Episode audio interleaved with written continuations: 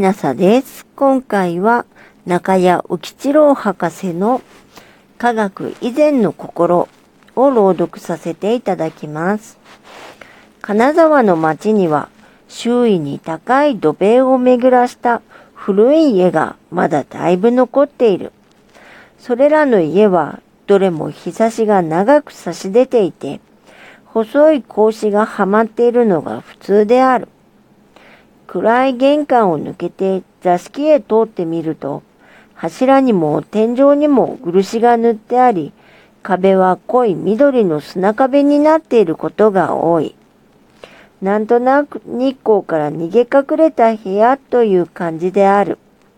その座敷の奥に弱然と座って北向きの庭のサザンカに弱い冬の日が音もなく落ちている景色を眺めていると、百万石の城下町の匂いが家の中にすっかり染み込んでいるのがよくわかる。そして先祖代々そういう家に生まれ、そういう家で死んだ人たちの子孫で、今もなおその家を継いでいるような人が少なくとも20年前までの金沢の町にはまだ相当あった。その20年前の金沢で私が高等学校時代に下宿をしていたのはこの典型的な士族の家であった。その家には妙に男が死に絶えて、その時には70近いおばあさんと、その娘で40くらいの未亡人との二人きりしかいなかった。おばあさんは頭を剃っていたので、年中白い頭巾をかぶって長火鉢のそばに座っていた。そして茶筅紙の40の未亡人が一日中家の中を念入りに掃除したり、食事の用意をしたりしていた。私はいつも長火鉢のある茶の間で一人お膳に向かって食事をした。そしてその後でよくこの二人の人たちとしばらく雑談をしては二階へ上がっていくのであった。その雑談は私には非常に面白かった。というのは、その人たちの頭の働き方には、西洋文明の輸入以前の日本人、あるいは長い冬を雪に埋もれて暮らした昔の北陸の人と言った方が良いのかもしれないが、その考え方がそっくり残っていたからである。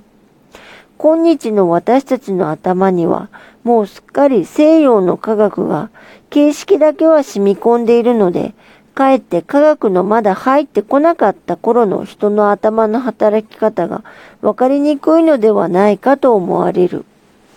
ある時、うさぎを飼う話が出た。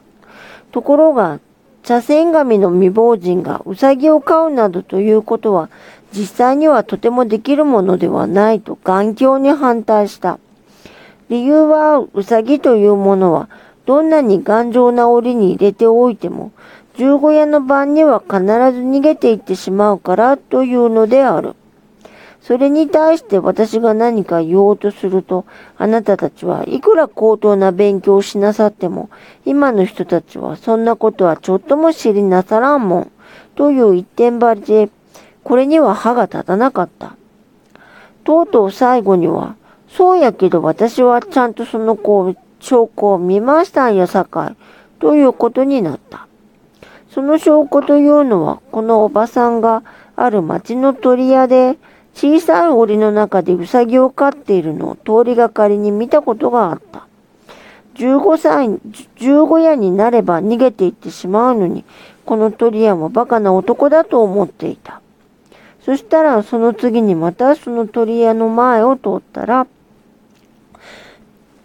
うさぎのいない空の檻が置いてあったので、よく考えてみたら、その間に果たして十五夜の晩がちゃんとあったのだそうである。この話を聞きながら、私はなるほど、それもちゃんとした証拠であると一人苦笑した。しかしその時は、まだ百万石の城下町の昔の人たちの頭の作用を十分には飲み込めなかった。ところがその後、もっとはっきりした事件があった。私はその頃からよく朝寝をしたらしく、いつも朝飯を半分書き込みながら学校へ飛び出していった。それである日、白ずきんのおばあさんがそれでは体に毒だと言い出した。もう一時間早う起きなさりゃ楽やのに、そりゃ外夜は何時にお休みになりますか？という。まあ11時くらいでしょうと言うと、おばあさんは指を折りながら、11時、12時、1時と数え始めた。そしてそれ見なされ7時までなら9時間もありみすやろ？うという。私は慌てて、おばあさん、11時に寝るのに、11時から数えられちゃやりきれませんよ、と講義を申し込んだ。しかしその講義の意味は、どのように説明してもおばあさんには納得されなかった。それじゃあ、11時に寝て、1時に起きたら何時間寝たことになりますかと聞いても、11時、12時、1時、3時間ですやろうと済ましている。それなら、11時に寝て、12時に起きたら、と言うと、11時、12時と数えながら、どうも少しおかしいと気がついたらしく、そんなら1時間寝たことになりみやすいやろ、と答えながら、不安げな顔つきであった。私はやっと安心して、ですから、11時に寝たら、12時までが1時間、1時までが2時間だから、12時から数えるんですよ、と言うと、おばあさんも兜を脱いだ。しかしその兜の脱ぎ方が実に意外なのであった。やっぱし学問のある人に開かないミシン、うまいこと騙かしなさる、というのであって、11時から7時までが9時間という感情に対する信念は微塵も揺るがないのである。この話は未開人の数に関する概念とか、数学的インダクションという我々にはもう当然のことになっている考え方の起因を論ずる場合には、一つの参考になる話ではなかろうかと思う。しかしここではもっと広い意味で科学的な考え方というものについての一つの例話として考えてみよう。この場合、うまいこと騙かしなさるという言葉には相当深い意味があるのである。というのは話の筋を聞いてみて陸地がちゃんと通っている場合にはそれが本当であるというのが現代の科学的訓練を表面だけでも受けた人のものの考え方である。その理屈が間違っているどうかというのは別の問題であって、その理屈の範囲内では本当であるということを一応認めておいて、さてその理屈に間違いがないかどうかをさらに考えてみるのならば、それはすでに広い意味での科学的な考え方に一歩入ったのである。今のような場合に極めて端的にあるいは素直にうまいこと騙かしなさると感じられるのは、それは非科学的というよりも、むしろ Y 氏の言葉を借りれば、科学以前の考え方なのである。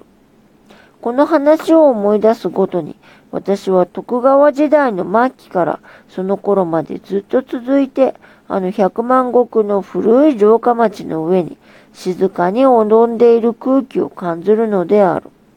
その空気には階級的な匂いがあり、平和と安息とがあって、北陸の片田舎に故郷を持つ者には懐かしい思い出の種なのである。